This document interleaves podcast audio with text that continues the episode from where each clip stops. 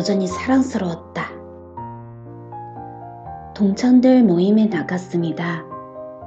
모두들 각자 자신의 일을 하고 있어서 그런지 모두 자신만의 멋을 찾아가고 있는 것 같았습니다.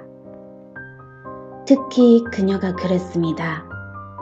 말쑥한 옷차림에 자신감 있는 말투. 그 전에 그녀는 안 그랬던 것 같은데 지금의 그녀는 멋졌고 무엇보다 사랑스러웠습니다. 학교 다닐 때 제가 술에 좀 취했을 때 그녀가 저를 집 앞까지 데려다 준 적이 있었거든요. 술 깨고 조금 창피하고 미안했지만 그 기분만은 싫진 않았던 기억. 그때부터였던 것 같아요. 그 애를 보면 기분이 좋았던 때일까요?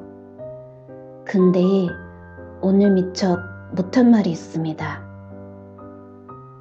내가 널 많이 좋아했던 거 알아?